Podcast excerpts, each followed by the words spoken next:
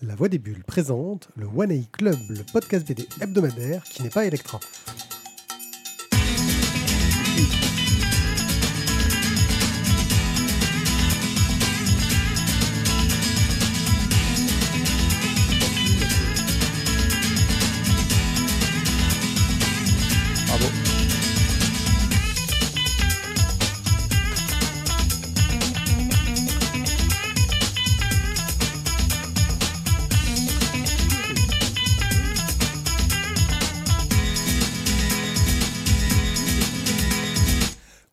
Et bienvenue au One A Club, euh, le podcast de bande dessinée qui va vous présenter quatre fantastiques bandes dessinées qui ont été choisies par Non, présente quatre superbes, exceptionnels présentateurs, chroniqueurs. Mais c'était après, c'est les BD Non, sont non, dans les BD, c'est juste du faire valoir. Non, Vous êtes au-delà du fantastique, vous êtes les trois, moi, nous on est quatre, on est les quatre fantastiques.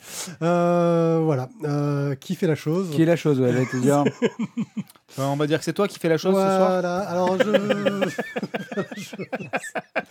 voilà. euh, Allez, regarde. voilà.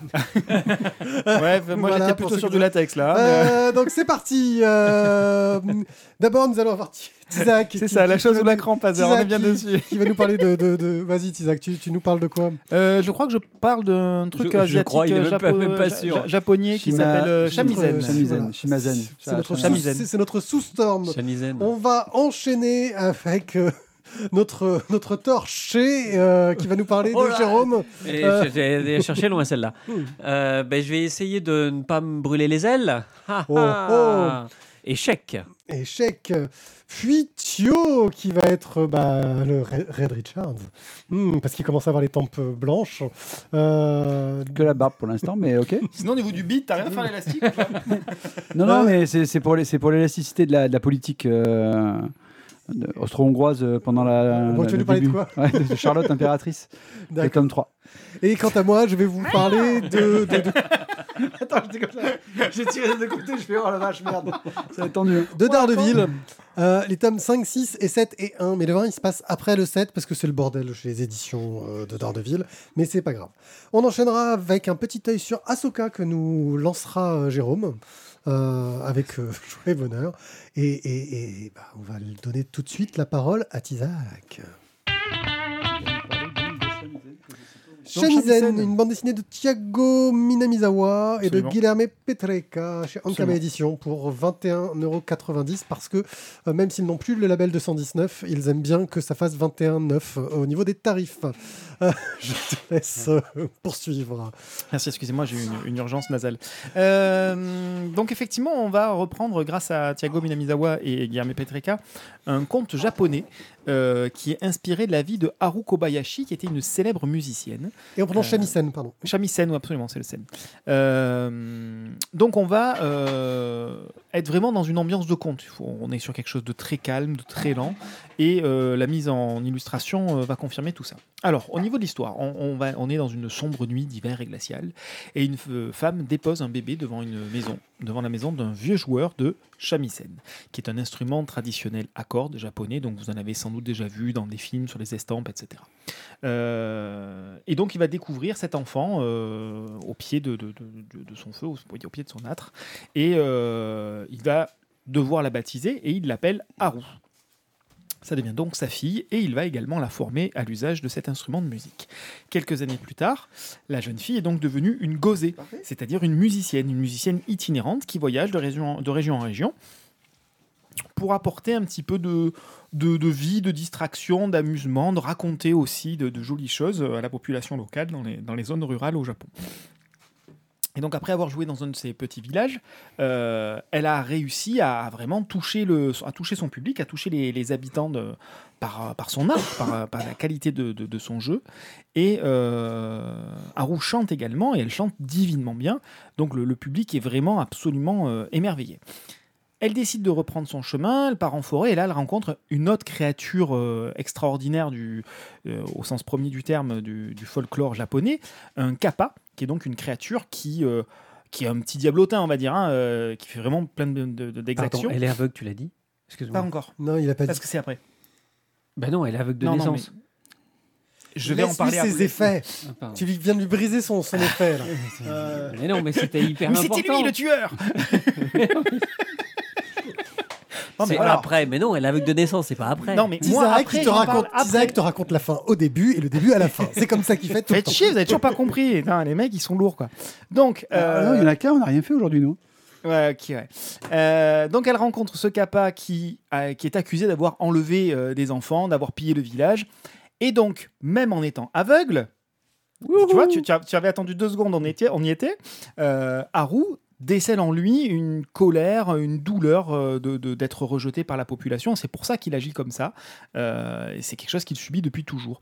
Et elle va essayer de le séduire par la musique, elle va essayer de le toucher par la musique et par son chant. Euh, et donc ce Kappa, il va, il va être séduit par tout ça et il va littéralement la laisser rentrer dans le monde des dieux. Il va lui permettre de, d'accéder à ce monde exceptionnel.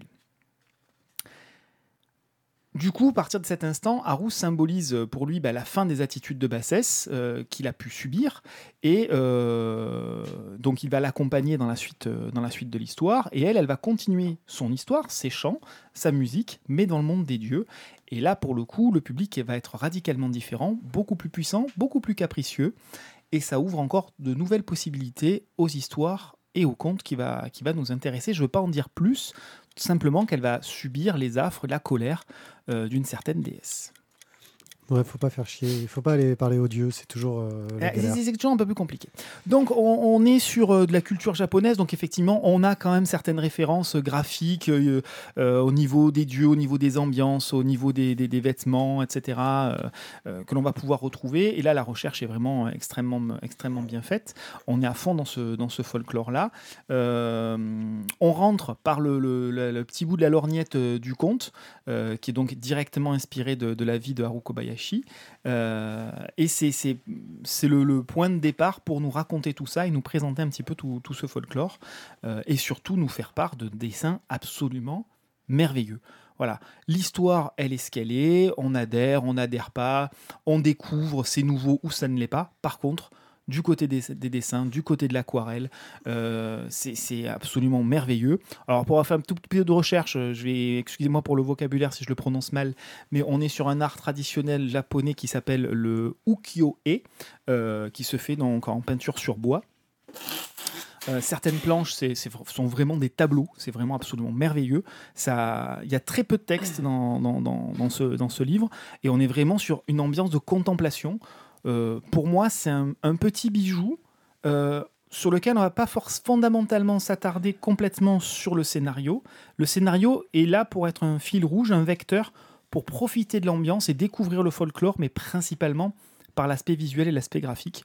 Euh, on va rajouter un autre élément qui est l'aspect sonore, puisque cet album bénéficie d'un QR code qui permet de le lire tout en étant accompagné par la musique de ce shamisen.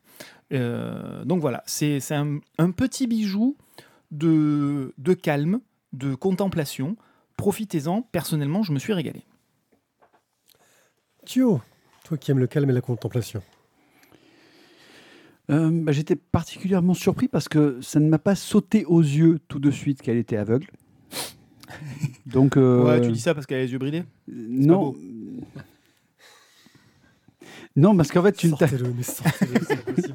Il, il arrive à parler bien d'un truc et il faut qu'il dise une connerie. il- juste il- après, quoi. ouais, ça, ça, c'est- Le Euh, dans l'histoire, c'est moi. Euh, et, et donc, euh, oui, enfin, bah, écoute, moi, ça m'est pas. euh, c'est après en lisant à la à la fin que tu réalises voilà, que c'est une sorte de. Ah, c'est à la fin que tu as découvert. j'ai- Oh putain, allez vous faire foutre, quoi. Sérieux, mais- oh, les boulets, quoi. Non, vas-y. Non, mais j'ai mal compris ce que tu avais dit. Vas-y.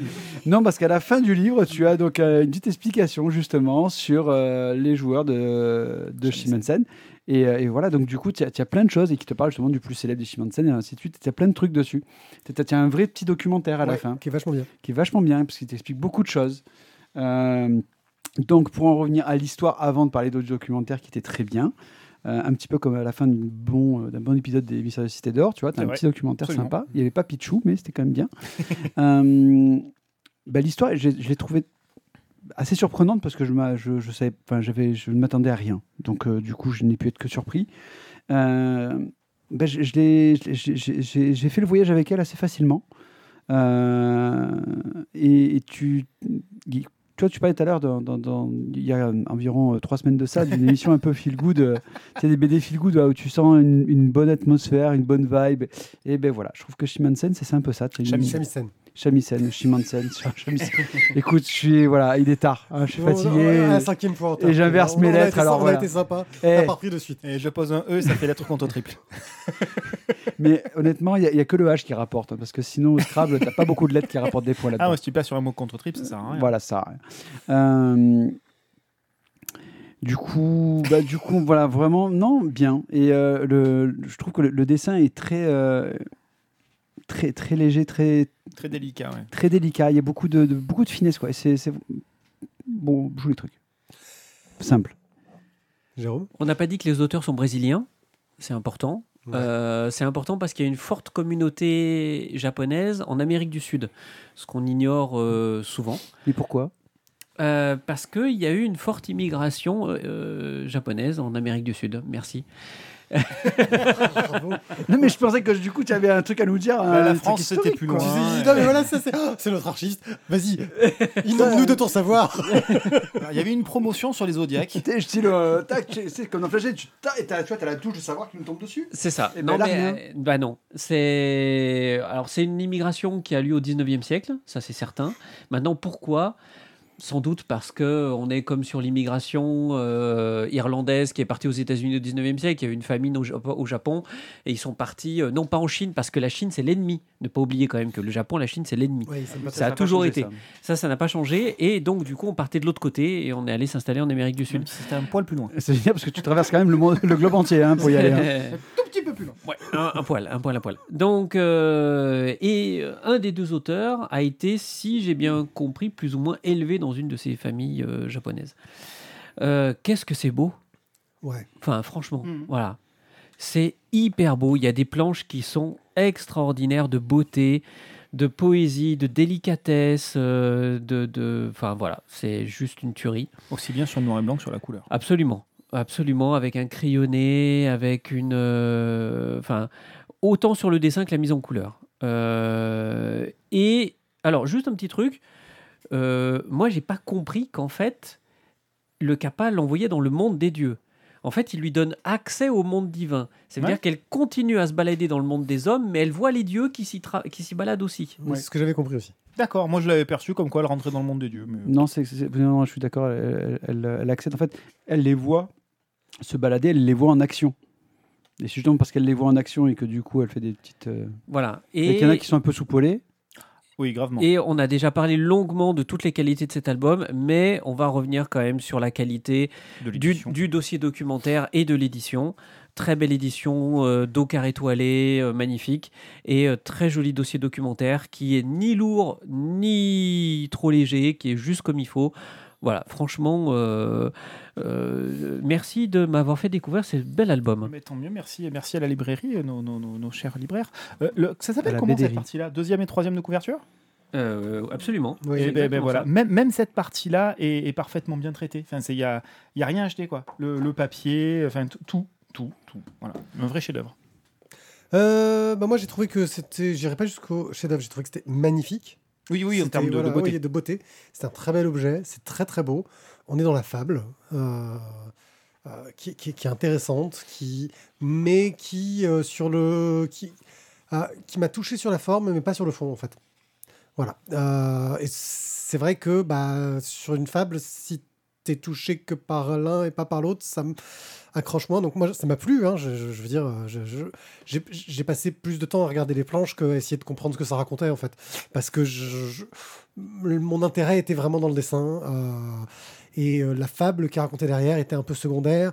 Et puis parfois, j'avais l'impression que je manquais de références culturelles. euh, J'en avais quelques-unes. Je savais que les kappas étaient des. euh, J'ai oublié le nom des, des petits démons japonais. euh. Oui, voilà, je savais que les ka- kappas étaient Camille. euh, J'en reconnaissais quelques-uns.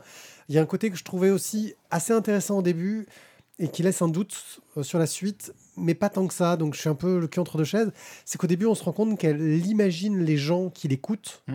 sous les traits Sous de Camille, sous les traits de Camille. Tout à fait. ouais. Euh, et donc tu te dis ah il y a peut-être une sorte de euh, sa vision sa vision d'aveugle Mhm. euh, lui fait voir les choses d'une certaine manière donc peut-être que ce qu'on va nous raconter après c'est juste son point de vue à elle mais très vite tu te dis non non elle voit vraiment euh, elle a vraiment accès aux dieux machin chose. Et je me dis mais alors pourquoi nous avoir montré tu vois ce sort de décalage un peu étrange au Parce départ que le décalage, c'est comme ça qu'elle arrive à percevoir qui est vraiment le kappa et comment, qu'est-ce qu'il ressent réellement. ouais. En fait, elle, elle est sur le- l'empathie complète, c'est-à-dire que quand en face, oui elle mais elle voit tous les gens comme des Camille même humain, euh, qui se comportent mal et qui ressentent de mauvaises choses, euh, elle le ressent aussi. Et le kappa qui lui est totalement Yokai. bouleversé. merci Camille c'est Les dieux yokai, aussi. les yokai, c'est les, Ouais. les, les dieux. euh, C'est les dieux des montres. C'est les.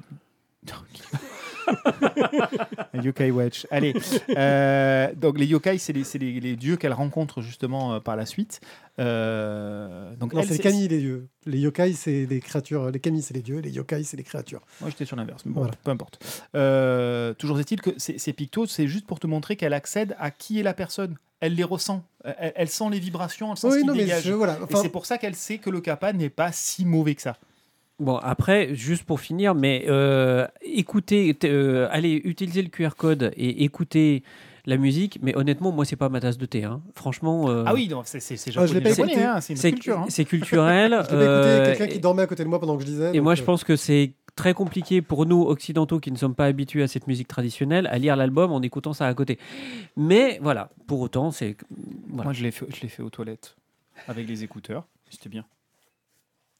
Ronald propose que le shamisen, c'est un félin à moitié calme. C'est pour ça qu'il vaut mieux qu'on prononce bien et qu'on dise shamisen. Euh, J'adore Randall. voilà. Ça, c'est, voilà. Vous voyez Comme quoi, bien prononcer les choses, c'est important. Euh, donc, c'était shamisen de Thiago Minamizawa et de Guillaume Petreka chez Ankama Édition. Mais l'autre moitié, c'est quoi, alors, du coup 90. Elle est où la deuxième moitié du chat? À toi, mon cher Jérôme, tu vas nous parler d'échecs qui est sorti chez Grand Angle, scénarisé, dessiné et colorisé par Victor L. Pinel pour 24,90€. Tout à fait. Alors, Enfin, il a été payé plus, j'espère. C'est le prix de la BD, 24,90€. Vas-y. Non, bah c'est rien, il se fait des blagues tout seul. Ok, euh, donc c'est tu.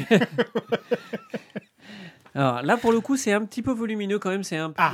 Un peu plus Hein volumineux que ce que moi j'ai l'habitude de chroniquer. Eh hein. ouais. D'habitude, Eh je laisse ça à mon voisin de gauche. Eh.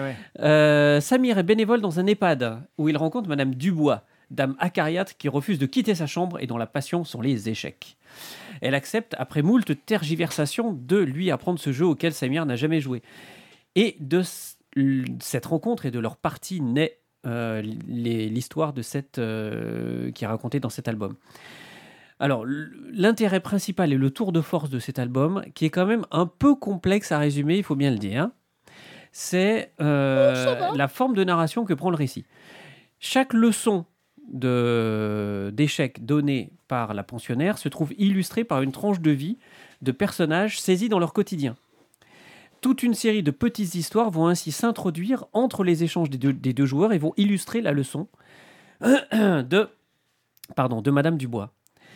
Euh, et chaque personnage dont on raconte l'histoire euh, va incarner une pièce du jeu d'échecs. Nous allons ainsi découvrir au cours de la lecture un couple qui ne se parle plus, une musicienne, un jeune sportif qui s'appelle Vincent, un employé de l'EHPAD, un autre, Renaud, Julie, une photographe, Marion qui a une instance de divorce, ou encore Mathieu, célèbre acteur célibataire mais malheureux en amour. Tous ces individus, un peu perdus, cabossés par la vie ou en recherche d'autre chose, s'apparentent soit aux pions, aux fous qui ne se croisent jamais, aux cavaliers, libres mais fragiles, au roi, solitaire, ou encore à la tour, forte mais coincée en début de partie. Dans quelle mesure chacun d'eux va-t-il jouer un coup qui va changer sa vie? C'est là tout l'intérêt et l'enjeu de cet album hors norme, un peu déroutant franchement, mais dont les choix, les rebondissements font écho à de véritables tranches de vie contemporaines. C'est là où, honnêtement, l'auteur réussit quand même un, un certain tour de force, avec euh, des descriptions des relations humaines à travers le prisme des échecs, qui s'avèrent réussis et crédibles jusqu'à l'ultime fin d'une histoire aux multiples entrées, où tout prend sens et se connecte dans les dernières pages. L'auteur se livre, l'auteur Victor Pinel, hein, euh, on l'a peut-être pas dit, se livre à un exercice narratif peu courant et assez ambitieux, le récit choral, procédé qui consiste à faire converger plusieurs histoires vers un narratif commun et cohérent. Un exercice qui exige beaucoup de rigueur et qui se révèle ici maîtrisé. Le graphisme épuré et fluide fait écho à la délicatesse et à l'empathie de l'auteur pour ses personnages. Les couleurs douces accompagnent l'ambiance des récits avec émotion et justesse. Messieurs, qu'en avez-vous pensé? Vas-y, commence, mon cher Ati. Alors, euh, très brouillon au démarrage. Je ne savais pas trop où est-ce que je- où est-ce qu'on allait nous amener. Euh, pour être tout à fait honnête, je suis reparti sur la couverture après avoir fini de lire l'album, et là j'ai compris la couverture de manière un peu plus nette. C'est-à-dire qu'on on nous présente un personnage ici, qui est donc le Samir, en l'occurrence. Samir en l'occurrence, qui, qui est donc le fameux euh, gamin qui va jouer dans, euh, aux échecs dans l'EHPAD. Euh, mais en fait, je m'attendais à ce que ce soit le personnage totalement principal de l'histoire, ce qui n'est pas le cas, puisque c'est un récit choral et que c'est euh, une espèce de, de chassé-croisé de, vie, hein, de, couple, de solitude, etc. Et euh, c'est ce qui m'a un petit peu perdu sans doute au démarrage, c'est le fait que la couverture montre un personnage principal, ce qui n'est pas en réalité le, cas. Et à la fin de l'histoire, euh, tu devrais couper le chrono, parce qu'on a fini le chrono. Je suis revenu dessus et là j'ai, là, j'ai mieux compris la, mise en place, la, mise en scène de, cette couverture, euh, qui est effectivement du coup au final assez parlante. Euh, mais c'est peut-être pour ça aussi que j'ai été perdu au début du récit. Au final, toutes les pièces du puzzle s'emboîtent très bien. Euh, c'est assez malin que A, A, B, B, A, C, etc. voilà, que tout est lié à la fin. Tout soit lié, pardon. Mais euh, voilà, c'est un récit qui est super intéressant, avec énormément de personnages qui, vont, qui, qui font une introspection, euh, d'où le volume aussi, parce qu'on a quand même une flopée de personnages dans, dans ce récit. Euh, chacun est traité de façon à ce qu'on arrive malgré tout à s'y attacher alors qu'on ne le croise pas tant que ça dans- dans- dans le bouquin. Il manque un petit supplément de quelque chose pour moi pour en faire vraiment euh, un, un grand album, mais c'est un excellent moment. Je l'ai lu d'une traite, je me suis régalé. Mais voilà, il manque un petit ingrédient quelque chose supplémentaire, une petite touche, une petite pincée de quelque chose euh, que je n'ai pas réussi à trouver. J'ai pas mis le doigt dessus. Alors, tout d'abord, pour commencer, je te félicite. Parce que faire le pitch d'échec, déjà, en fait, au départ, tu vois, je, je vais juste euh, vous dire, Ouais, il y avait Pied- une vraie inquiétude. Pied. Pied m'a dit, heureusement que c'est une BD de Jérôme, sinon, Tisa qui va nous en faire mais 12 heures pour nous refaire le pitch. Donc déjà, je te félicite parce que honnêtement, je trouve que voilà, c'était précis, concis, c'était beau. Voilà. Euh,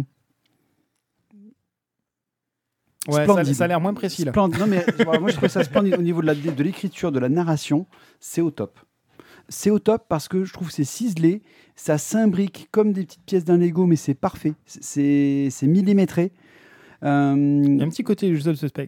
la seule, ouais, ben écoute, bah, tu vois, ben, ça m'a fait un peu comme malheureusement la première fois que j'ai vu Je suspecte, c'est que j'ai vu la fin avant de voir le début du film sur Canal Ah, sur la oui. cinquième ou C'est sixième ballot. rediffusion. C'est C'est ballot, ouais, c'est ballot, Ouais, ça m'a un peu tué le truc.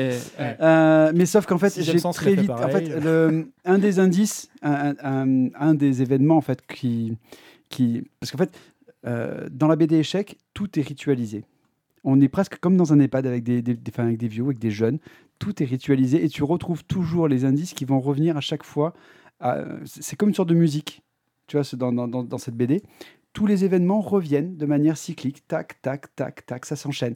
Et il y en a un qui revient et en fait, j'avais enfin, j'ai eu un doute sur cet événement dont on en parle plusieurs fois et je me suis dit merde ça va être ça et c'était ça. et c'était ça Euh, mais ça m'a vraiment pas gâché mon plaisir parce que euh, je trouve déjà juste d'avoir réussi à produire un scénario de cette qualité et d'avoir autant de petits événements qui se tous tous amalgament font un super truc quoi. Et c'est beau. Et, euh, et la, cette narration avec les pièces d'échecs euh, bah écoute voilà. Non vraiment tout, tout est bien. Tout est bien. Alors tu vois je, toi tu disais qu'il manquait pas grand chose moi je trouve qu'il il lui manque rien Euh, moi, je suis. Mais j'avais pas fini, en fait. Ah, pardon, vas-y. Mais ça y est, là, j'ai fini. T'avais fini, quoi. j'avais fini J'avais attendu que tu finisses de parler. Pour une, pour une fois que j'attends que tu finisses de parler, euh, tu pourrais faire un effort. Voilà, tu- job. Ouais. Euh, moi, j'irais plutôt du côté de, de Tizak. Euh, Eh alors, J'ai été. Excuse-moi je te coupe carrément mais regarde regarde tu vois les blancs les blancs, les noirs. les Voilà. blancs ont choisi, tu vois, Voilà. les noirs ont choisi. Voilà. Donc, moi, j'irais plutôt du côté de, de, de, de Tizak. Nous sommes des que, fous ce euh, soir. Les fous qui ne se croisent pas. J'ai beaucoup euh, aimé euh, la lecture. Euh, sur le final, j'ai trouvé ça j'ai eu mon petit effet de ah waouh etc. Même si je m'attendais un peu à ce que ça fasse ça. hein. Euh, au final, non, mais que tout se recoupe, que tout soit lié, c'est quelque chose auquel je m'attendais. Euh, Il y a un, un petit twist pour que ça tienne, etc. Et sur le coup, j'étais un peu bluffé par le waouh, c'est impressionnant. Et puis après, j'ai réfléchi, je me suis dit, mais, euh, oui, non, c'est une très belle construction, c'est bien foutu, mais c'est pas si complexe que ça dans la construction. euh, La déconstruction était intéressante, mais la construction n'était pas si complexe que ça à y réfléchir. Euh, donc, c'est- c'est- euh, si tu y réfléchis un petit peu, c'est moins bluffant que, que ça n'en a l'air euh, en première lecture. Oh, euh, quand même. Bah, Je, je te donne mon, mon point de vue. Ah hein. ouais, mais, euh, Voilà. Après, Donc, après dire que c'est, c'est, enfin, la construction c'est moins difficile que ça. Bah, je- malheureusement, j'ai dû faire un petit peu pareil que. Ouais, j'ai- j'ai pas tourné les pages, en Vas-y fait. quoi. Oui. Ah non, non, mais je, je suis d'accord. Mais je te, je te parle d'un point de vue euh, je- je- euh, scénaristique. Je te, je te parle juste que euh, le côté, euh, si tu te remets tout en linéaire, c'est pas si complexe. C'est la façon dont il a déconstruit et qu'il a fait qu'on aille chercher les indices. C'est ça qui était plus complexe. Euh, en gros, on a l'impression que quand il te remet tout en linéaire, euh, c'est ça qu'il a fait qui est trop fort. Non, ce qu'il a fait qui est trop fort, c'est de tout fracasser pour construire son récit. Ça, ça marche bien. Donc en fait, c'est, énorme. Mm. En fait, tu nous dis qu'on Ouais. a, qu'on a eu tort pour en fait Mais dire qu'en fait on raison. tort. Mais je vous dis pas que vous avez eu tort. C'est ça qui Je, est. je vous donne mon point de vue. C'est trop fort. Je, je, je dis pas que vous avez eu tort, En je vous donne fait- mon point de vue. On dit, en fait, on dit la même chose, mais sauf qu'en fait, il veut dire de manière différente pour dire que lui, il a vu autrement. Parce qu'on n'a on n'a pas tort, on n'a pas tout à fait raison. On n'a pas tout à fait raison, en fait. Euh, quoi qu'il en soit, ouais, moi j'ai trouvé que c'était euh, une belle histoire, que c'était bien fait, euh, qu'il y avait des portraits de personnages qui étaient intéressants. Euh, ça mériterait sans doute une relecture, mais il y a un truc qui fait que, ouais, euh, ce final, la façon dont il est amené, dont il est narré, je sais pas, je n'arrive pas à mettre le, le doigt sur le truc qui fait que euh, Mhm. ça aurait été euh, à la perfection. C'est ça, c'est voilà. le côté, la- dans la façon dont la révélation est faite, peut-être, ou dans la façon dont on arrive à la révélation. Je Mais ne je vois sais pas, comment il aurait pu faire autrement. Mais moi non plus. Mais c'est pour ça que je dis que j'aurais pas réussi à mettre le doigt dessus. Mais il y a, y a des éléments magiques quand tu regardes certains films ou tu lis certains bouquins avec cette ces, ces révélations avec un effet waouh à la fin. Là, il n'y a pas l'effet waouh. Donc je ne sais pas où, où Mm. ça, ça coince de ce point de vue-là. En tout cas, ça reste quand même un très bel album. Euh, Il y, a y un vrai travail là-dessus. Il y a Oui, des- non. plein de parties pris scénaristiques au niveau du graphisme, etc. Donc c'est quand même du très très bon boulot. hein. On passe un très bon moment. Échec aux éditions Grand Angle de Victor Elpinel pour 24,90€. Si vous voulez nous soutenir, vous faites comme Matt Descaches, Chevonne, Warloff, euh, Stéphane, Cobal et Boob, qui, qui- qui- que je n'ai pas félicité lors des deux dernières émissions, Ah bah, bravo. euh, de nous soutenir. Et oui, je, je me suis perdu dans le fil. tu vas pouvoir le rajouter. Voilà, Pff, oui, je pourrais. On fera un générique Euh, défilant comme ça, moitié à l'horizontale. ouais, moitié à l'horizontale, et euh, on chantera Joyeux anniversaire dessus. Et... euh, Oh putain Ah, Moi j'étais sur Star Wars, il est sur Club Dorothée. quoi. Waouh chacun ses génériques écrits en jaune. Chacun ses déf- euh, génériques défilants écrits en jaune. Euh, euh, voilà, vous pouvez nous soutenir en allant sur euh, Tipeee, euh, tipeee.com, ouais, c'est ça, Com. slash la voix début. Comme, comme. Ouais, ouais, non, je voyais plus mon écran là avec mon micro devant. Euh, bah voilà, ça nous permet nous de nous permettre de faire des chouettes participations comme on l'a fait au festival podcast euh, euh, il y a quelques temps. Euh, ça nous permet de, de passer. de- Je dis que c'était génial, mais autant c'était nul. hein. Euh, en fait, on ne sait pas encore. Suspense. Il y a un problème de construction encore temporelle. Euh, ça nous permet aussi euh, bah, de renouveler notre matos, de payer notre hébergement et de faire que euh, ce podcast soit gratuit pour qui le veut. Et c'est déjà pas mal. Et sur ce, Ça y est, c'est le Charlotte. Impératrice, le tome 3, scénarisé par Fabien Nury, dessiné par Mathieu Bonhomme et colorisé par Pabidule. Je crois que c'est Mathieu Bonhomme. Euh, C'était écrit Ah, le running gag des bidules. Non, de Delphine Chedru. voilà. Delphine Chedru, je t'en prie. Dans Charlotte Impératrice, nous suivons donc l'histoire de Charlotte de Belgique qui a eu la joie d'épouser Maximilien. Ouais, Euh, la joie, la joie. La joie au départ, si, si. euh, au départ, il était euh, roi de, de roi Ouais, d'Italie ou euh, archiduc d'Italie, je sais plus. Euh, finalement, comme il a fait un peu de la merde, son frère lui a dit euh, bon bah tu te casses, hein, et euh, il l'a envoyé du coup au, au Mexique. Dès le début, Charlotte a senti qu'avec son mari, ça allait être compliqué. Elle s'est très vite sentie très très seule. Voilà. Elle a très vite compris que lui avait bien compris qu'il pouvait aller coucher avec qui il voulait, que elle finalement il fallait qu'elle reste un petit peu sérieuse. Parce qu'elle était très droite hein, au début. Comment ça au début? au début. Donc, on se retrouve au Mexique. Euh, bon, ben, Maximilien, comme il n'a pas été très doué pour diriger en Italie, il n'est pas très doué non plus pour diriger au Mexique. Donc, du coup, il se casse. Il fait un petit peu le- la tournée de, on va dire, pas des tavernes, parce que donc, visiblement, on fait que la tournée des lavoirs désormais. Euh, donc, il a décidé de faire la tournée des lavoirs et de, bah, de se- s'amuser un peu à gauche, à droite. Et sauf que malheureusement, il faut quand même diriger le pays. Et c'est un peu sur les épaules de Charlotte que ça retombe.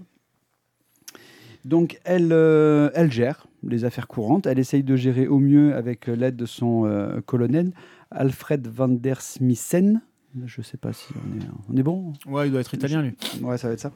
Euh, ben, sauf qu'en fait, quand euh, on va dire, elle commence à gérer un peu le truc, Maximilien revient.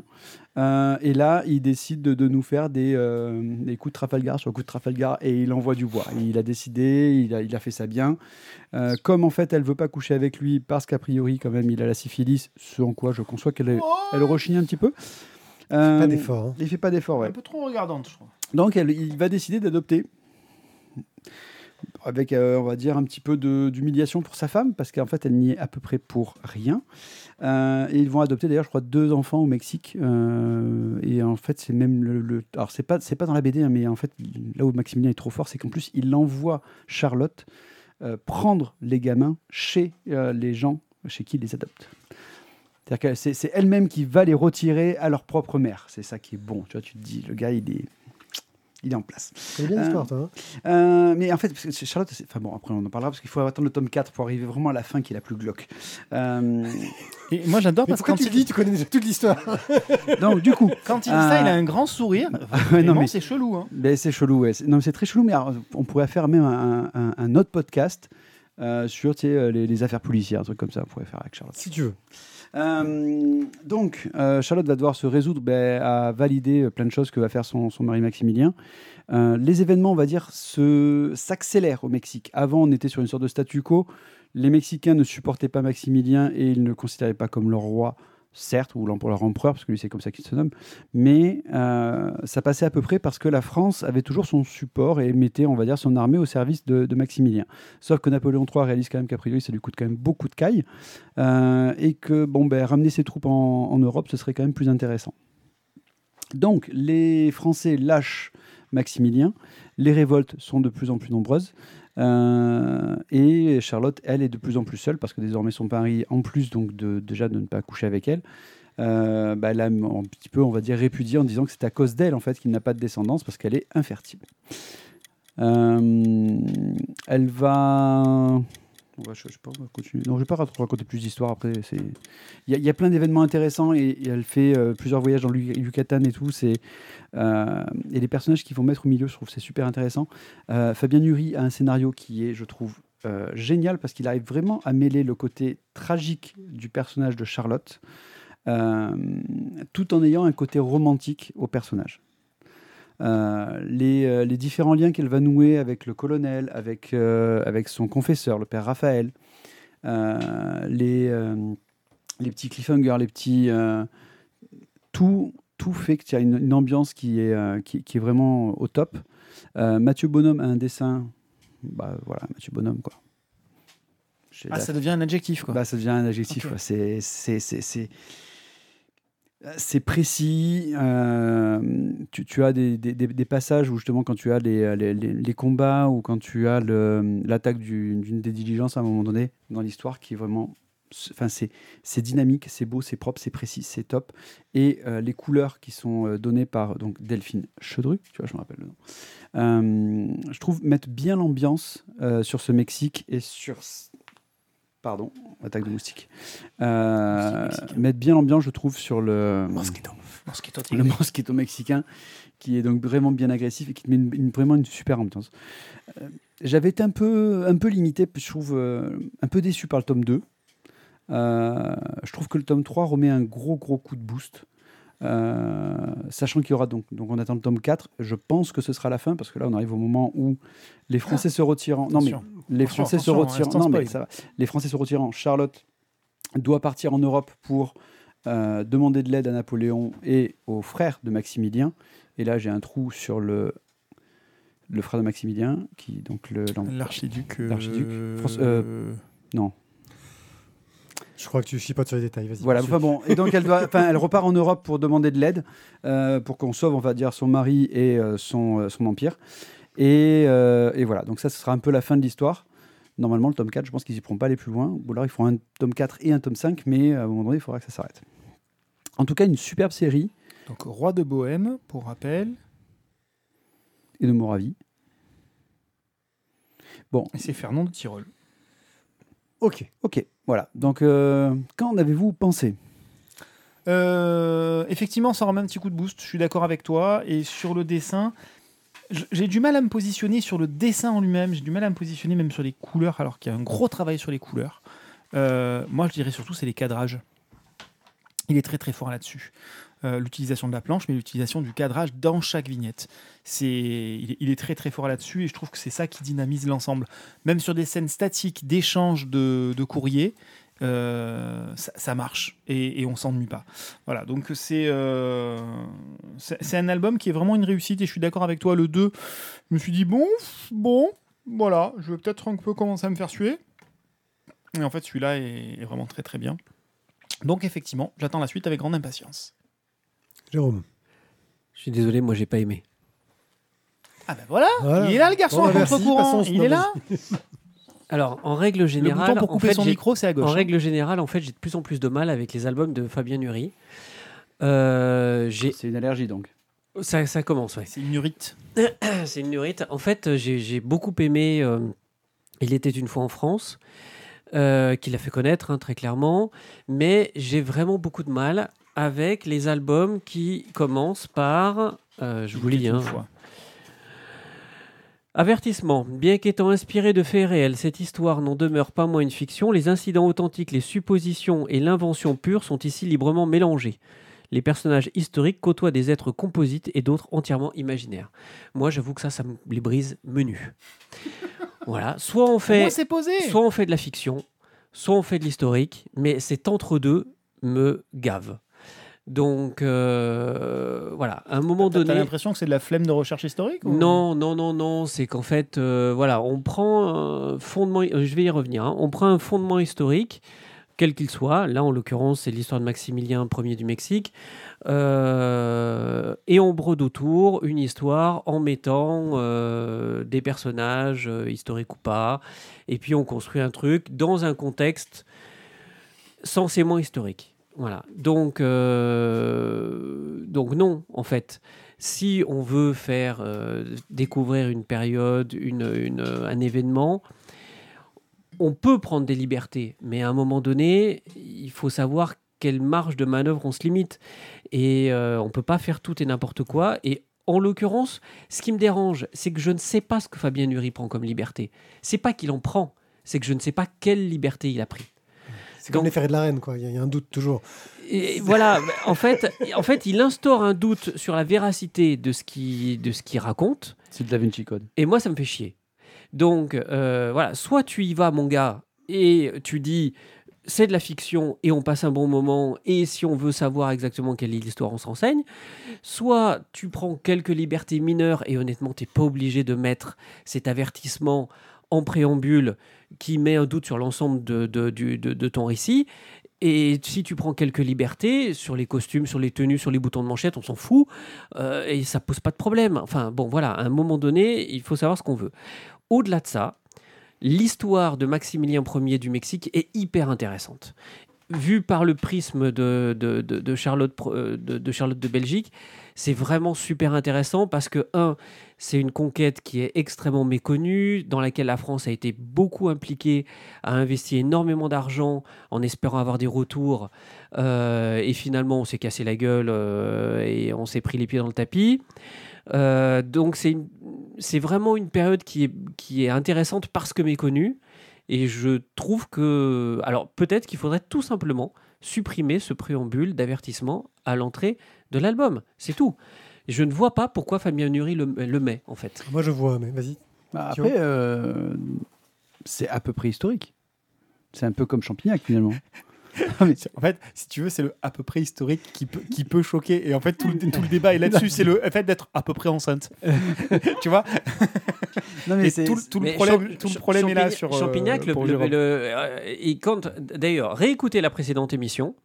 Et euh, on parle de Champignac, on a tous beaucoup aimé autour de cette table. Et à un moment donné, je dis, bah, moi, c'est le type de BD historique que j'aime bien.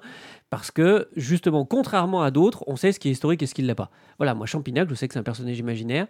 Mais la nana qui rencontre et qui va développer euh, euh, le planning familial, c'est historique.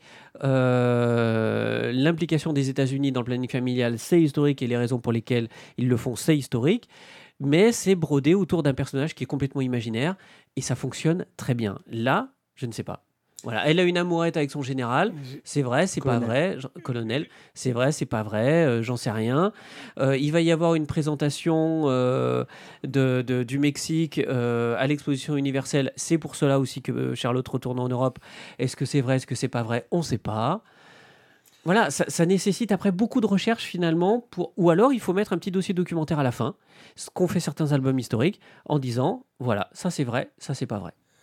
Je, je, je saisis pas parce que j'ai l'impression que, en gros, il te dirait pas qu'il y a une partie euh, réelle et une partie pas réelle au départ. Je te moins. Je le prendrais pour un album clairement historique. Et donc, mais pour le coup, euh, tu te ferais avoir parce qu'il y a une partie qui l'est pas. Mais Et ça te choquerait moins. parce Bah qu'en après, fait, en, en- en réunion en, fait- ou en dîner, tu vas raconter des conneries. Parce qu'en fait, parce qu'en fait tout, tout dépend, tout dépend de la, de la- de la marge de manœuvre qu'il prend avec la réalité historique. Et aujourd'hui, on ne le sait pas. Bah, moi, ce que je trouve euh, intéressant, c'est qu'il construit euh, une fiction en se basant sur des faits historiques qui te prévient et que si t'es intéressé, t'as qu'à aller voir plus loin, quoi. Tu, tu lis le truc. Je, je saisis pas où est le, le blocage. Ben, il n'y a pas de souci. Ouais, non, je. Non, je- non, mais je, je, je, je, vois ce que tu veux dire, hein, Ouais, mais, ouais. euh, Parce que moi, je connais des personnes, c'est l'inverse. mais après, je dirais que dans, je pense, de ce que j'en sais, dans les grandes lignes, il y a quand même une, une trame qui est quand même à peu près historique. Après, certes, sur tout ce qui est euh, son amourette, euh, son, euh, sa- son amitié avec le, le, le, père qui serait en fait un. bon, voilà. Là, c'est. Je pense que oui, là, tu rentres dans la fiction parce qu'en fait, on ne sait pas tout le détail de ce qui s'est passé dans sa vie. Mais tu as quand même les grandes lignes et juste, il essaie. Moi, j'ai l'impression que tu- c'est un petit peu comme quand tu, tu regardes Sissi, quoi.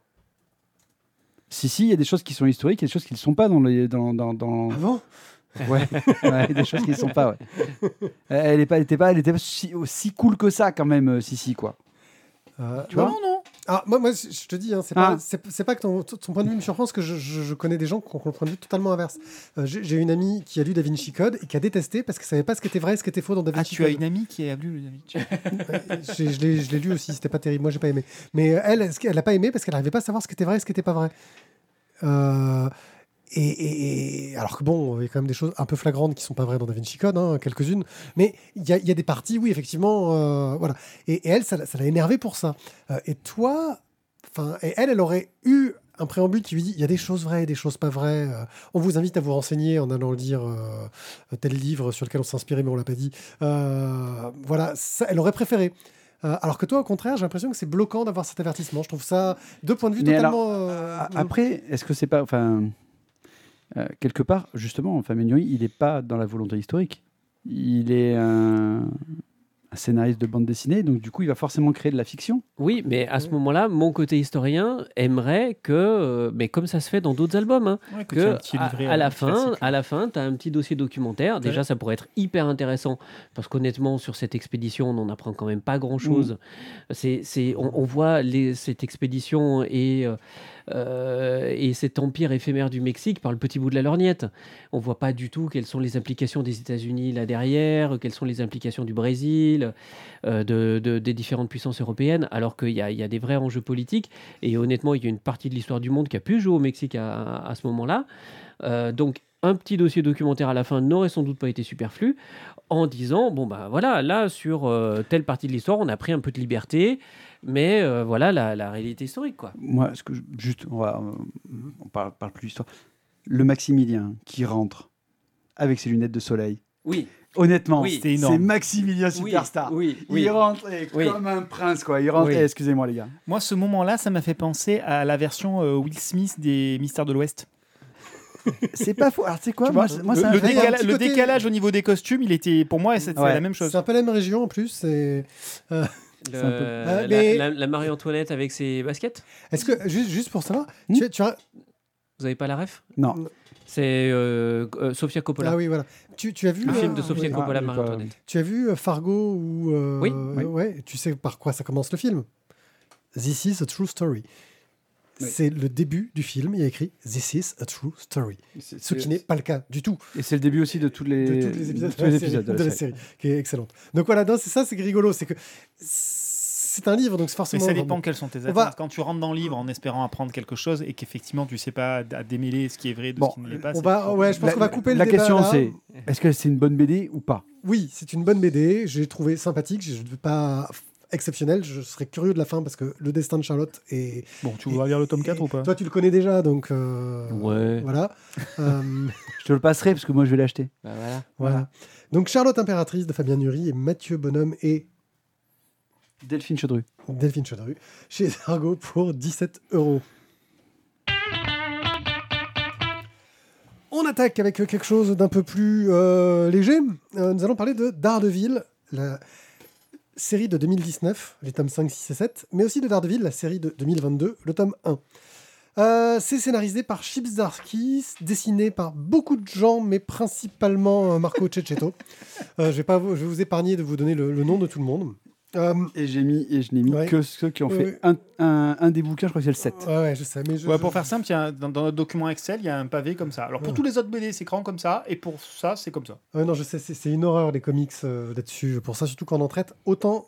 Et, euh, et, et Alex Malef a Oui. fait de l'ancrage. Euh, oui, oui, puis il y a aussi de- des dessins, parce qu'il y a un numéro spécial où il y a plein de vieux dessinateurs euh, qui redessinent Il a fait de, non, il a fait de l'ancrage dessus Ouais, aussi. ouais.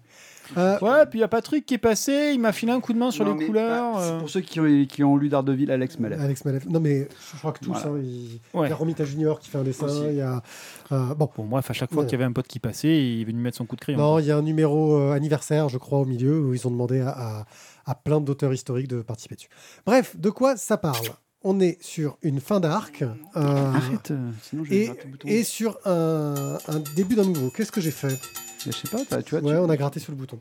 Euh, bah, on est sur une fin d'arc et un début. On va d'abord parler de la fin du premier arc de. Euh, Qu'est-ce que ça raconte? Daredevil a eu euh, un accident, euh, a eu du mal à s'en remettre. euh, et alors qu'il revenait Matt Murdock faire le justicier, donc Matt Murdock c'est le justicier aveugle qui est avocat le jour, bah il y a quelqu'un qui meurt pendant la baston. Donc il se sent super coupable parce qu'il est quand même à fond sur la loi et la justice. Et suite à de nombreuses mésaventures, et bah, qu'est-ce qu'il fait? Il se rend à la police, il se retrouve en tôle, mais il trouve une sorte d'arrangement qui arrangeait sans doute bien les scénaristes, comme quoi il a le droit d'aller en prison masqué. C'est ça. C'est le truc- c'est le truc au moment où tu dis bon, euh, suspension de, voilà, on va dire c'est pas grave. c'est passé. C'est passé. Dès que, dès que t'as passé ça, ça va. Faut le passer. C'est pas évident sur ce point-là. Bon, après, euh, Batman dans White Knight a fait exactement la même chose avec euh, Gordon. Il a eu le même arrangement. Voilà. Donc il arrive à avoir euh, cet arrangement-là, etc. C'est plutôt bien traité. Hein. Chip Zdarsky traite de ça. Il traite en parallèle de la tentative de Wilson Fisk de monter, euh, de quitter le, crime de rue pour devenir euh, un, plutôt un criminel de, haut niveau, c'est-à-dire dans la politique. Il devient maire. Il use de son pouvoir-là pour essayer de nuire à ses ennemis. Mais il faut savoir aussi que Matt Murdock, dans un arc précédent qui n'a pas été traité par Chip Zdarsky, euh, avait réussi à faire oublier, euh, grâce au pouvoir d'un super vilain, le fait que les gens connaissent son existence, euh, connaissent sa vraie identité. Personne ne connaît sa vraie identité. Euh, là, en gros, on va suivre le fait que le quartier de Hell's Kitchen que Matt Murdock et Daredevil protègent, bah, il est euh, attaqué et donc des gens commencent à vouloir le protéger euh, d'eux-mêmes en prenant le costume Daredevil. Ça se passe pas super bien parce qu'ils n'ont pas les entraînements. Alors, Matt Murdock fait un arrangement avec Electra qui décide de devenir Daredevil euh, pour protéger le quartier. Sauf qu'elle, elle dit oui, je suis Daredevil, mais je suis Electra. Je veux dire, elle le cache pas. Electra, identité secrète, c'est n'importe quoi. Par contre, ce qui l'a fait un peu chier, c'est qu'elle est obligée de faire un petit deal avec lui. on tue pas les gens. Euh, et ça l'a fait chier parce que souvent, tuer les gens, ça règle les problèmes un peu plus de façon efficace, quoi. Bon. Euh, elle suit les règles, tout ce qu'on veut, et on va suivre un peu comment est-ce que euh, va se retrouver en prison euh, lié à une histoire de crime, essayer de résoudre ce crime-là et trouver une raison qui lui autoriserait de sortir de prison. Ça, c'est la fin du premier arc qui est dans les tomes 5, 6 et 7. Niveau graphique, Marco Cecchetto, il déchire. Euh, Il y a d'autres auteurs qui font un peu des, des fill-in, euh, qui, qui déméritent pas, mais qui, dès qu'il y a Marco Cecchetto qui arrive, euh, tu fais ouais, c'est moins bien. Le look de Electra en Daredevil, il déchire. C'est super réussi. Ça marche très bien. Si on aime Daredevil, c'est un très bon arc, une très bonne fin d'arc.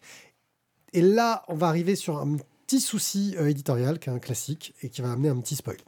À la fin de cet arc-là, on voit Wilson Fisk qui euh, va se marier avec euh, une avec Typhoïde Marie, qui est en train de ouvrir ses dossiers. Typhoïde Marie. Marie, c'est une super méchante, mais c'est voilà. Mais il est en train qui, d'ou- en fait est sympa finalement. Voilà. Il, il ouvre les dossiers. Ouais, non, mais si t'as pas C'est- suivi Daredevil, t'es C'est largué. une autre culture. Il ouvre les dossiers et là, il se rend compte que tout ce qu'il a devant les yeux sur le dossier. C'est pas historique. hein. Ouais, ouais, ouais.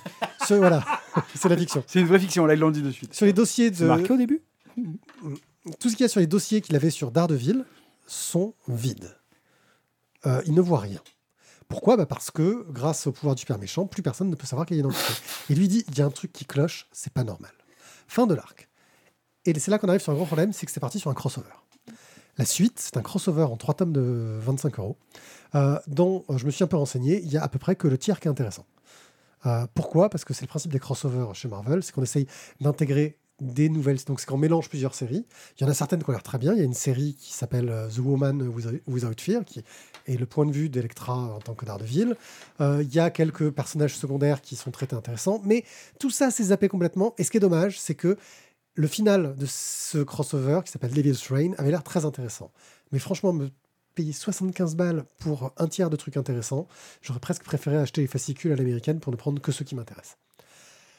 Euh, Qu'est-ce qu'il se passe dans cette situation-là? Euh, Pendant que Daredevil est en prison, il demande à son frère jumeau caché. euh, de- Il tourne voilà le chrono parce que. Tu sais que je me posais la même question. Ouais, je pense que je l'ai coupé. Je pense que je l'ai coupé ça en coupant le jingle tout à l'heure, sans faire exprès. Euh, C'est dégueulasse. ouais, je sais, totalement. Le Euh, dictateur donc, du Mexique. en gros, il se retrouve euh, à avoir son frère jumeau qui prend, qui est un petit euh, arnaqueur, euh, qui prend sa place, qui se fait passer pour Matt Murdock pour qu'on ne croit pas que Matt Murdock c'est Daredevil, tu vois. Et sauf que Wilson Fisk arrive à retrouver qui l'identité de Daredevil et décide de faire tuer Matt Murdock. Sauf que Matt Murdock, bah, c'est pas Matt Murdock, c'est son frère qui a pris sa place. Euh, et euh, il en profite en parallèle dans l'histoire pour que le Puni- Punisher devienne le grand chef de la main, qui est une organisation secrète de ninja tueurs euh, dans l'univers de Marvel. Euh, voilà. Euh, et on démarre là avec le nouvel arc qui va nous raconter comment Daredevil et Elektra vont tenter de refonder un ordre qui s'appelle le Point Rouge, qui est un ordre qu'ils ont trouvé dans un vieux manuscrit euh, qui te parle de, vieilles légendes euh, sur les grands conflits des les grands conflits entre la main euh, qui est une entité à moitié magique, etc. Ils doivent créer un couple pour former le Point Rouge. Donc Matt Murdock lâche sa copine parce qu'il aime bien lâcher ses copines. Il a toujours une bonne raison pour se mettre un peu par la force des choses avec Electra, alors qu'il n'a pas forcément spécialement envie d'être avec elle, même si, bon, quand même. Euh, et Ouais, mais pour passer le temps. voilà, euh, pour fonder un couple qui va pouvoir monter une armée. Et là, il fait appel à tous les gens qui sont autour de lui pour pouvoir lutter contre la main. Je résume, c'est vraiment pour passer tout cet arc-là. Globalement, le travail de Chip Zdarsky est plutôt réussi, c'est-à-dire qu'il te raconte une histoire plutôt bien. Euh, la série est très prenante. Il y a juste ce putain de crossover au milieu qui te, qui te casse euh, totalement le rythme et qui est dommage parce que la fin de l'arc est bien, le début de l'arc est bien et intéressant. Il y a vraiment de très bonnes trouvailles. Le look qu'ils lui ont donné euh, à Daredevil, je trouve, euh, entre le, le vagabond et le Daredevil, marche vachement bien. Ouais. Mais, mais, mais, t'as ce gros trou au milieu. J'aurais bien aimé avoir genre un petit résumé, quoi, un truc en BD qui te T'as un résumé au début hein, du tome. Ouais, mais t'as un résumé, mais t'as l'impression d'avoir raté la moitié des trucs et c'est dommage. Thio, Alors, difficilement de, difficile de faire plus long que pied, Ouais. donc je vais faire très court. hein. La Euh, prochaine remarque sur la longueur de mes chroniques. euh, vous ça m'arrive pas souvent. Vous Ouais, prenez mais- une flopée de scuds. mais là, je chronique Alors, 4 albums. Pourquoi vous Vous Il êtes, vous êtes deux. Vous êtes en face, vous êtes dans la team White and Black, euh, Black and White Blues. Là, toi, t'es quoi Bon, donc du coup, je vais la faire courte. Euh, le tome 6-7, fin de l'arc, euh, vraiment bien. Vraiment très très bien. Euh, pff, le, nouvel, euh, le nouvel arc, bah, je me dis pareil que quand ça a commencé avec Zarski. Est-ce que ça va être bien? Honnêtement, pour l'instant, ça part euh, pff, bof. Donc voilà, j'attendrai la suite, euh, comme d'habitude. Maintenant, effectivement, je t'avoue que je suis, j'étais bien dedans entre le 5, 6, 7. Et quand j'ai commencé le 1, même en ayant lu le petit résumé au début, je me Ah, suis dit, tout. oh la vache, il manque des trucs quand même. hein. Donc, c'est un, peu, c'est un peu dommage. Après, effectivement, chez Cheto, c'est- au niveau du dessin, c'est top. C'est, voilà. Après, euh, une bonne, une- le bon arc, je trouve, c'est celui sur Azarski. Après, je dirais pour le suivant, en fait. C'est euh, Dar- Darsky aussi. Hein, c'est oui, mais attendez, attendez la fin de l'arc pour savoir s'il faut l'acheter ou pas. Ouais, c'est ça, c'est un peu ça. Euh, donc voilà, bah, vous bien peut-être qu'un jour Panini fait comme ils feront de temps en temps, ils ressortiront un intégral de l'arc de allez, allez, en on passe à la suite. Voilà. Euh, donc c'est les Daredevil, tome 5, 6, 7 et 1. Euh, enfin, à peu près 18 euros le tome facile. chez Panini Comics. Oui, je sais, c'est- c'est c'est la loose. Un œil sur. Ahsoka, une Un série Star Wars sur Disney+. Jérôme, que peux-tu nous dire donc sur Ahsoka? C'est un casque. Euh, Elle a de belles voilà, euh, voilà. Aimes-tu le tentacule? C'est ça, ton intro C'est ça, ton- elle est pourrie C'est ton ça- intro. c'est ton Non. lancement? Non, là j'étais en train d'essayer de gagner du temps parce Ah, que je voyais que tu meubler. étais en train d'en chier. Mais- mais je pas- meublais tout ce que je pas- pouvais mais pas parce que t'étais pas prête du tout mais, en pas, fait. mais pas du tout. Ouais, et oh, il, était, il était en train de se réveiller de Daredevil. Euh, deux secondes. Hein voilà. Ahsoka, c'est Ahsoka Tano. Euh, alors, on l'a vu dans un certain nombre de BD, mais en particulier aussi, si vous suivez, euh, dans la guerre des clones. Euh, Jedi survivante de la destruction du temple, du temple de Jedi sur Coruscant par Anakin Skywalker. C'est surtout l'élève d'Anakin, la padawan d'Anakin Skywalker. Donc c'est une mini-série en 8 épisodes, 8 épisodes de 40, euh, 40 minutes, euh, 35 minutes avec le, générique. Euh, donc c'est vraiment axé autour d'elle, mais surtout de sa relation avec sa padawan Mandalorian, Sabine Wren. Et de l'histoire, c'est que euh, il le on- donc on est dans, sous la Nouvelle République et euh, on parle du retour du grand amiral impérial Throne. Vous savez ce que ça veut dire Throne C'est de l'écossais et euh, ça veut dire euh, ça veut dire ça veut dire ça veut dire euh, ah merde je sûr le de savais toi, voilà. mais oui je savais C'est ce qu'on revient. appelle, c'est ce Ah, appelle un super blanc de merde. Je cherche. Ouais, vas-y, je sais, là, que ça vient de un gros blanc. Ouais, là. ouais, ouais, non, non, mais euh, c'est con parce que Vous savez ce que je sais de c'est auto- Vous savez ce que je sais de super intelligent? Et ben moi c'est pour ça qu'il est bleu. C'est pour ça qu'il est bleu avec Parce les yeux qu'il est rouges. Écossais. L'écossais Oui, Si, c'est ça. Non, euh, enfin c'est parce que le drapeau écossais est bleu euh, du con en fait. Putain mais.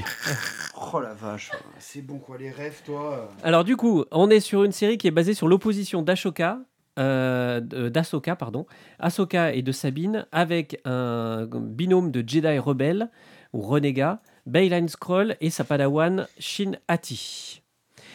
Euh, au début de la série, en fait, ça commence. euh, alors, le problème, c'est que moi, j'ai trouvé que la série commençait un peu bizarrement parce que tout de suite, on nous pose un cadre finalement qu'on aurait aimé voir se dérouler.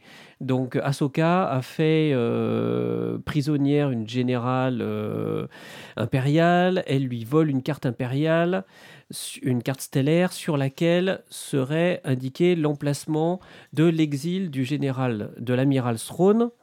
Et euh, on se demande d'ailleurs, du coup, pourquoi, alors que la carte stellaire était aux mains de l'Empire, pourquoi l'Empire s'en est pas préoccupé avant?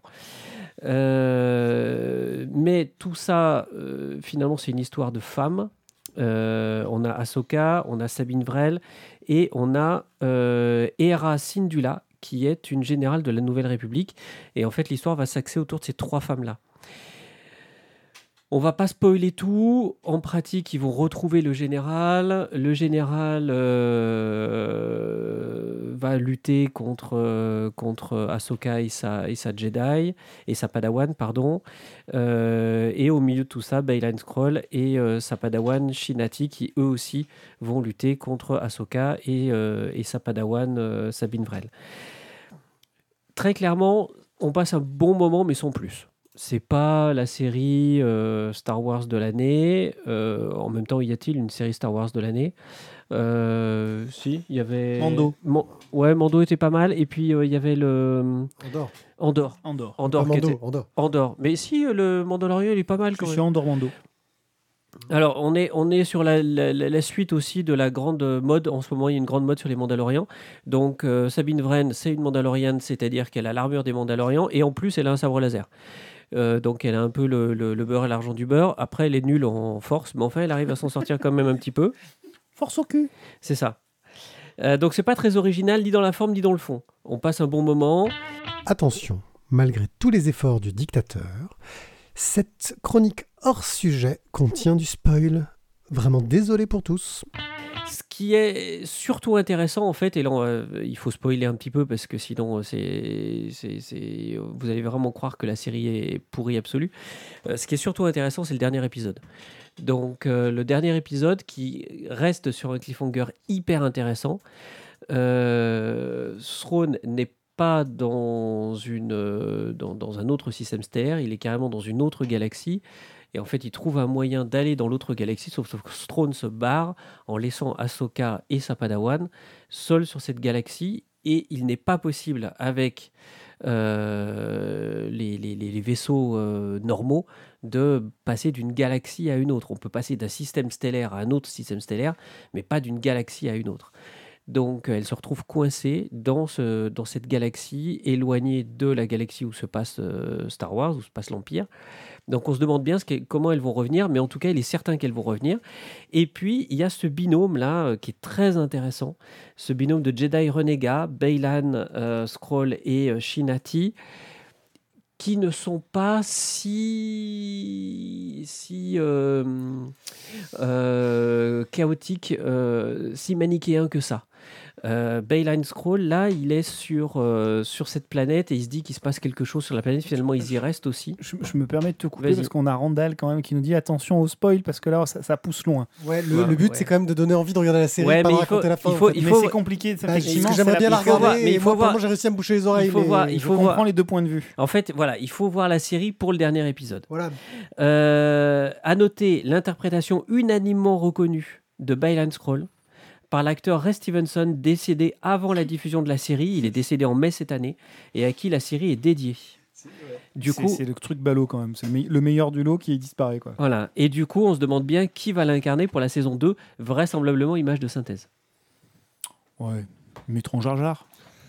Ok, donc Ahsoka. Ils lui euh, colleront un masque.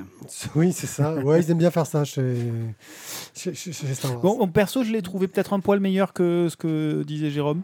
Euh, Il y a quand même des éléments qui sont, qui sont super sympas. Euh, retrouver les personnages de, de Star Wars Rebels, ça reste quand même super cool. Donc, euh, donc voilà, on peut, on peut y aller quand même en se, en se On, faisant retrouve- plaisir. on sur- retrouve Anakin.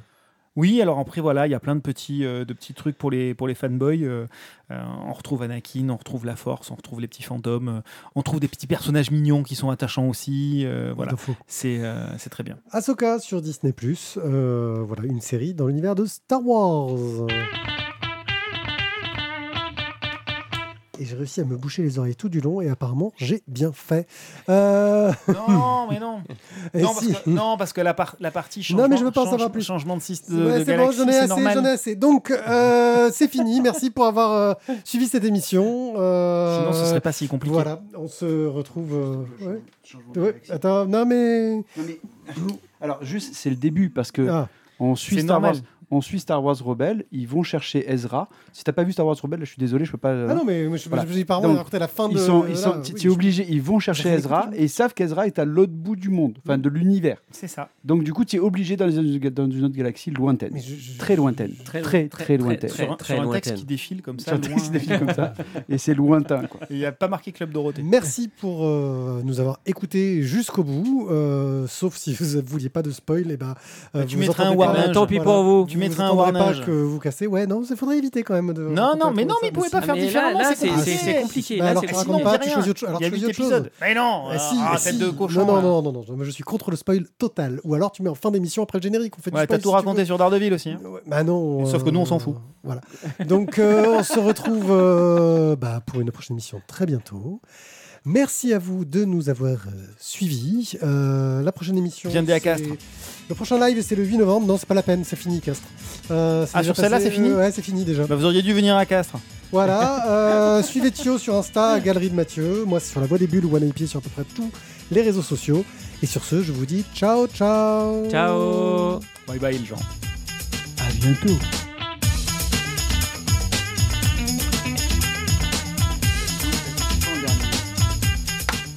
Compris historique, les DVD